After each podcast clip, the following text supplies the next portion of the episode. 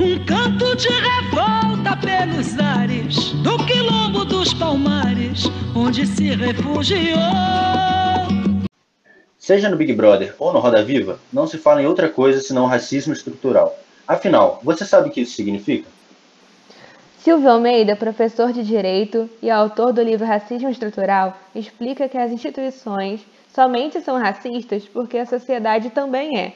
Ou seja, as estruturas sociais, jurídicas, políticas e econômicas validam a manutenção do privilégio branco, criando assim condições para a prosperidade do seu próprio grupo. Como resultado, as instituições reproduzem violentamente o racismo no cotidiano.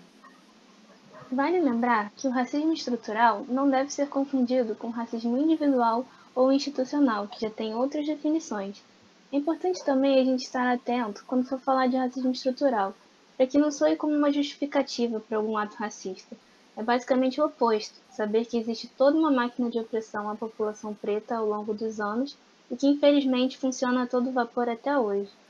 E com o objetivo de afrontar os espaços intelectuais da cultura branca, o Departamento de Comunicação da UF, com a coordenação da professora Geisa Leite, criou o projeto de extensão Dissemina, Perspectivas Afrocentradas de Raça e Gênero na Comunidade e na Cultura.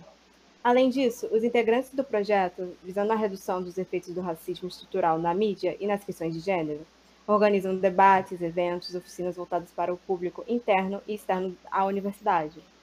Essas ações acontecem em semanas acadêmicas, escolas e ambientes virtual, tratando sobre a cultura negra e outros temas importantes para a iniciativa.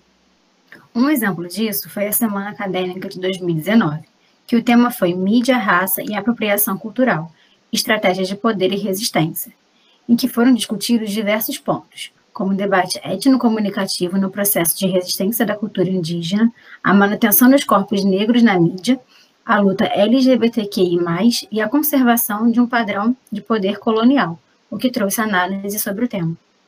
Para saber mais, siga as redes sociais arroba Projeto no Instagram e Facebook e contribua dando visibilidade ao protagonismo negro na mídia.